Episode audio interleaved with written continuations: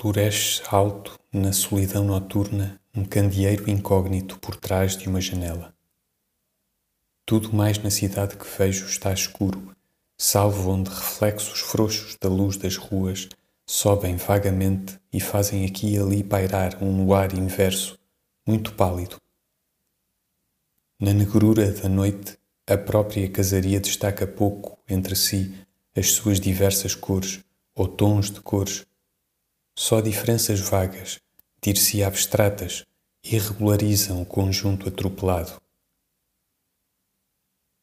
Um fio invisível me liga ao dono anônimo do candeeiro. Não é a comum circunstância de estarmos ambos acordados. Não há nisso uma reciprocidade possível, pois estando eu à janela no escuro, ele nunca poderia ver-me. É outra coisa, minha só, que se prende um pouco com a sensação de isolamento que participa da noite e do silêncio, que escolhe aquele candeeiro para ponto de apoio porque é o único ponto de apoio que há. Parece que é por ele estar aceso que a noite é tão escura. Parece que é por eu estar desperto, sonhando na treva, que ele está alumiando. Tudo o que existe, existe talvez porque outra coisa existe.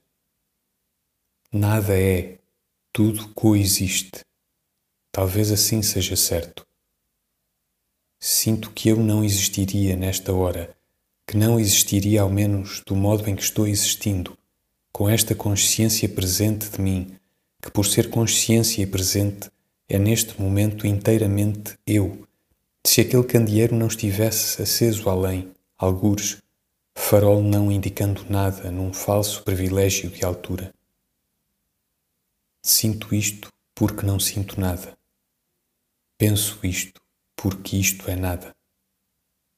Nada, nada, parte da noite e do silêncio e do que com eles eu sou de nulo, de negativo, de intervalar, espaço entre mim e mim, coisa, esquecimento de qualquer Deus.